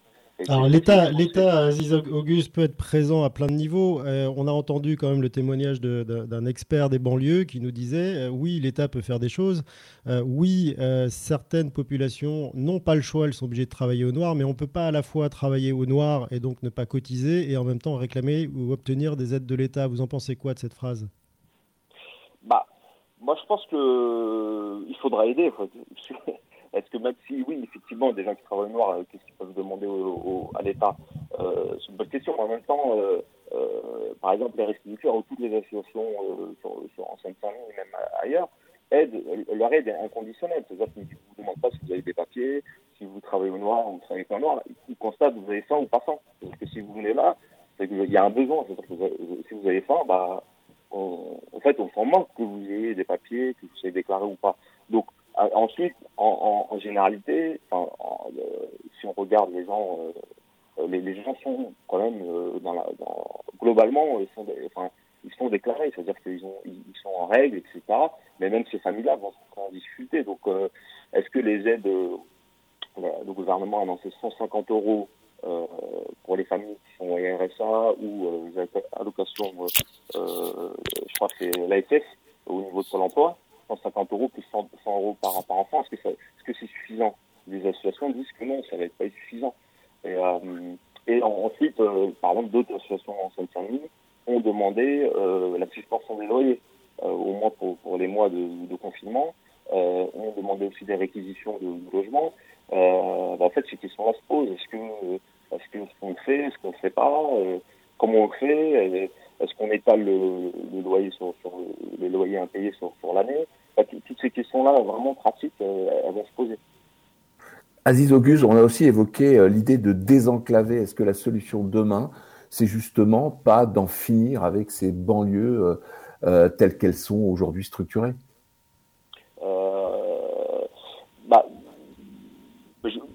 Ça, je ne sais pas. Est-ce qu'il faut désenclaver? Euh, C'est-à-dire que nous, on a, par exemple, ici en Seine-Saint-Denis, on a des classes populaires, des classes plus précarisées. Euh, comment on, finit avec ça? C'est-à-dire que c'est-à-dire qu'il faut débloquer sans doute plus d'argent, plus de fonds. Euh, pour l'instant, c'est pas le cas. Euh, donc, euh, euh, le, fait de, je ne sais pas comment on peut régler cette question-là comme ça. Ça se règle pas d'un coup, quoi. Alors Aziz Auguste, vous êtes journaliste, je le rappelle, au, journal D'ailleurs et d'ici. Euh, Aujourd'hui, sur quel sujet travaillez-vous, par exemple? Bah, euh, Actuellement, bah, c'est ce que je, vous disais, c'est sur, vraiment euh, ce qui va se poser, c'est sur l'aide alimentaire, sur, les aides qui vont se développer. Euh, là, par exemple, on a été euh, contacté sur sur, sur les étudiants qui sont, par exemple, on a des étudiants à l'université Paris 8 qui sont en difficulté. Donc il y a des aides qui s'organisent également euh, de ce côté-ci. Euh, euh, avant le, confinement, on avait, enfin, pardon, on a ici des gens qui vivent dans des logements, dans des logements salubres. Donc voilà, vivre, vivre à 5 dans un 7 mètres carrés, ce qu'on peut voir à Saint-Denis, bah, comment on fait quand on est confiné. Enfin, toutes ces questions-là qu'on se pose. Et donc maintenant, ça va être par exemple sur les masques, comment les masques vont distribuer bah, à un niveau local. C'est-à-dire que on organise des choses à un niveau peut-être national ou, départemental, mais comment ça va se passer sur le terrain, comment les, gens vont pouvoir avoir, accès à, des masques. Euh, c'est toutes ces questions-là qu'on va essayer, euh, qu'on essaie d'aborder moi euh, en tant que journaliste ici à Saint-Denis, au journal de Saint-Denis avec mes collègues. On essaie voilà de, travailler sur tous ces, tous ces sujets-là. Et aussi le, sujet de, on a beaucoup parlé de l'hôpital de Saint-Denis ici qui a été censuré comme tous les autres hôpitaux. Euh, pour l'instant qui sont dans un, qui, qui, qui arrivent à un niveau où ça se normalise, c'est ce qu'on entend. Mais voilà, ça va être euh, pareil. Comment ça va se passer en mai, en juin? Est-ce qu'il y a à nouveau, euh, à nouveau plus de, de, patients dans les hôpitaux? Enfin, C'est toutes ces questions-là qu'on on essaie d'aborder au niveau Vous traduisez à la fois les problèmes et les solutions ou les directives gouvernementales à l'échelle de, à l'échelle de la Seine-Saint-Denis. Merci Aziz Auguste, journaliste à Saint-Denis. D'ailleurs et d'ici, c'est le titre de votre journal. Merci d'avoir été avec nous sur Vivre FM et en direct ce matin. Vous écoutez Continuez à vivre sur Vivre FM. Thierry Derouet, Frédéric Cloteau. Et nous retrouvons Billy Ferrante. Bonjour Billy. Bonjour Frédéric, bonjour Thierry. Alors aujourd'hui, vous avez choisi de, nous faire une analyse stupéfiante. Oui, oui, c'est ça, un peu dans, dans la lignée euh, de Monsieur Moult. Voilà, depuis le début, la pandémie a cruellement fait ressurgir les inégalités sanitaires, comme on le sait. En banlieue, le virus a beau miauler, il n'y a pas un chat dehors. Dans ces quartiers populaires, il n'y a pas que les bâtiments qui font grise mine. Dans un panorama en noir et blanc, le diaporama de la crise n'aide pas forcément à retrouver des couleurs. Et contrairement à leur bloc, les habitants sont loin d'être en béton armé. Les appartements font désormais office de maison d'arrêt où des couches de chagrin s'accumulent sur les murs. C'est en quelque sorte l'éternité dans un bocal. On se désintègre au rythme d'un cadran horaire qui tournerait presque à reculons. Lors de l'extinction des feux, pas un seul papillon de nuit gambade au pied des tours. La journée, il y a comme un air de lassitude sous toutes ces latitudes où seule la dépression se balade sur le bitume. Et chaque jour, c'est reparti pour un tour, la monotonie mortelle reprenant sa régularité de métronome. Flappy, tari, clampi, que le temps semble long lorsque la moue blasée, l'air vaseux et le regard fixé au plafond, nous nageons dans le vide intersidéral, étant persuadés d'avoir touché le fond. Alors, quoi de mieux qu'une bonne tige pour se flanquer de beaux vertiges? Un cône bien roulé pour se raccourcir l'espace-temps et réduire le nombre de tic-tac sur la pendule. Sans vouloir verser dans le stéréotype sur le cas des banlieues et des trafiquants, il n'empêche que depuis le début du confinement, faut dire que c'est assez stupéfiant. Les commandes explosent et les consommateurs mettent le prix pour s'acheter de la dynamite. Alors parmi les acheteurs, les clients en manque pilotent leur scooter en quête de leur petite douceur. Ces excursions risquées font monter le pouls du danger lorsqu'il s'agit de se réapprovisionner au nez et à la barbe des policiers. Mais avec le gel hydroalcoolique, ça fait une raison de plus pour les dealers de se frotter les mains. Alors, comme les points de vente sont à l'arrêt, le commerce se fait à huis clos, opérant souvent sans geste barrière et avec pas grand-chose dans le ciboulot. Le tout parfois dans un aquarium de fumée onctueuse dans lequel respirent profondément des comateux en herbe. Mais bon, c'est vrai, passer des semaines enfermées sans pouvoir se mettre au vert, ça peut être compliqué, surtout quand les insomnies prennent le pas sur la nuit et que la patience s'effrite comme la résine qui nous manque. Et puis, déjà que les grains du sablier s'écoulent lentement, il faut bien que le marchand de sable fasse sa petite tournée. L'ennui, l'ennui se consumera peut-être mieux au bout d'un filtre jauni. À force de téter le mégot, par contre, à force de le téter comme une tétine, il faudra prendre garde de ne pas trop régresser du cerveau. À planer très haut, en se prenant pour un oiseau aux ailes ramollies, on ne peut que finir par se cracher et gémir dans son lit. Merci Billy Ferrand pour cette version poétique d'une situation réelle et malheureusement euh, dramatique. On vous retrouve demain pour un nouvel instant suspendu sur Vivre FM. Vous écoutez Continuez à vivre sur Vivre FM. Thierry Derouet, Frédéric Cloteau. Nous partons au Pérou maintenant, retrouver euh, Camille qui est enfermée, qui est confinée là-bas et qui est en colère et qui le dit au micro de Magali Rochereau dans la chronique Entre soi. Entre soi, soi, soi, soi. Je m'appelle Camille, j'ai 42 ans.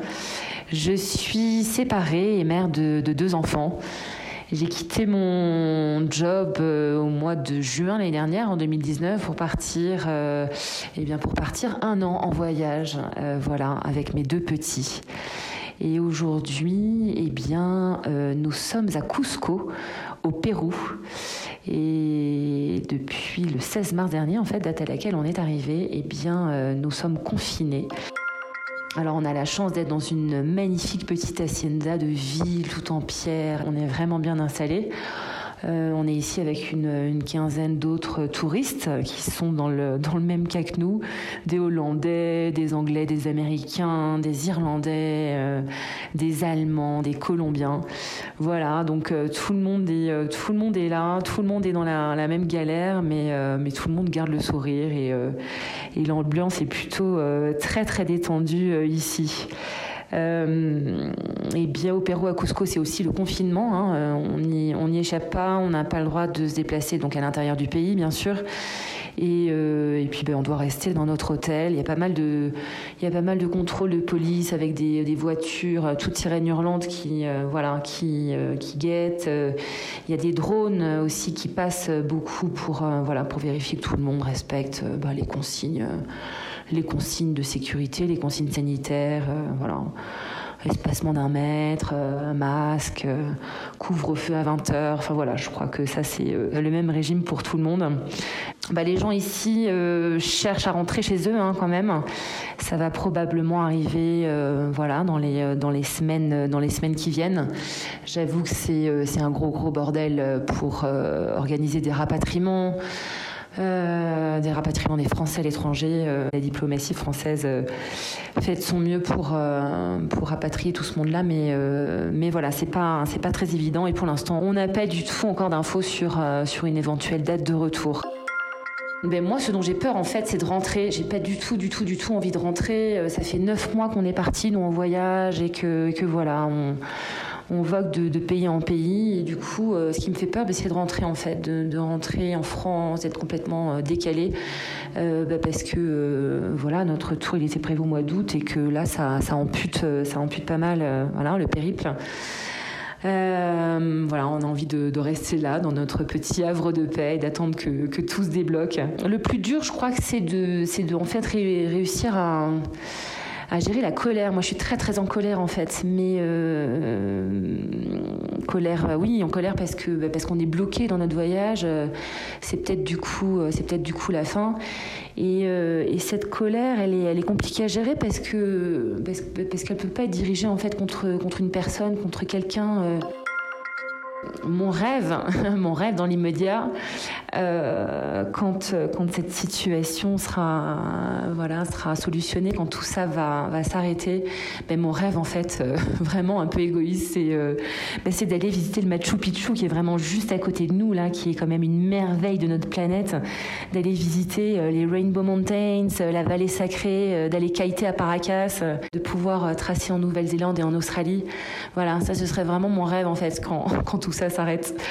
Mais bon, c'est euh, voilà, c'est peut-être un, peu égoïste. Et plus globalement, ben, plus globalement, euh, ben, je rêve que cet épisode euh, change de mode de fonctionnement de, de ce monde de fou, quoi, que, la planète respire, respire à nouveau, et que, que, les guerres, que les guerres stoppent.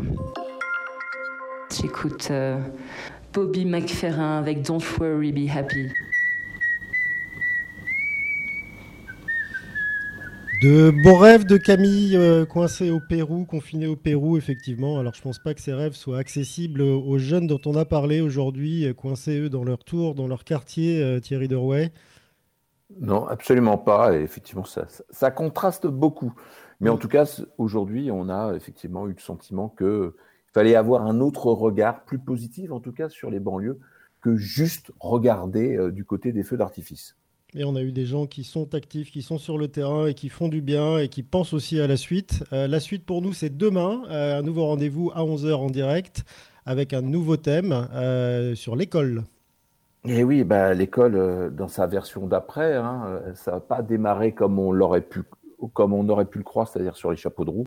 Ça s'est effectué effectivement en plusieurs étapes, des étapes qui sont effectivement compliquées à la fois aussi bien pour les parents, pour les enseignants, que aussi pour, allez, on va le dire aussi, que pour le gouvernement. Parce que, est-ce que d'un côté, euh, on l'a évoqué ce matin, on peut laisser ces jeunes de banlieue euh, encore confinés, euh, ou au contraire, est-ce qu'on ne peut pas essayer de voir s'il ne serait pas mieux à l'école? Voilà. C'est un, un, sujet compliqué parce que c'est un sujet très personnel. Et, au fond, peut-être que ce qu'on va essayer de voir demain, c'est que la solution, elle nous appartient.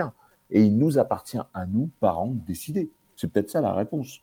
Eh bien, des parents nous en auront, des profs nous en auront, des syndicats des parents d'élèves nous en auront, mais nous débarrerons aussi cette émission avec les institutions, comme vous dites. Alors, pas une institution directement liée à l'éducation nationale, mais ils traitent des enfants, euh, puisque Adrien Taquet, secrétaire d'État à la protection de l'enfance, ouvrira le bal à 11h10 demain. Et nous nous retrouvons en direct dès 11h euh, sur l'antenne de Vivre FM avec vous, Thierry Derouet, évidemment, tous nos chroniqueurs. D'ici là, restez à l'écoute de Vivre FM et puis restez chez vous. Vivre FM, podcast.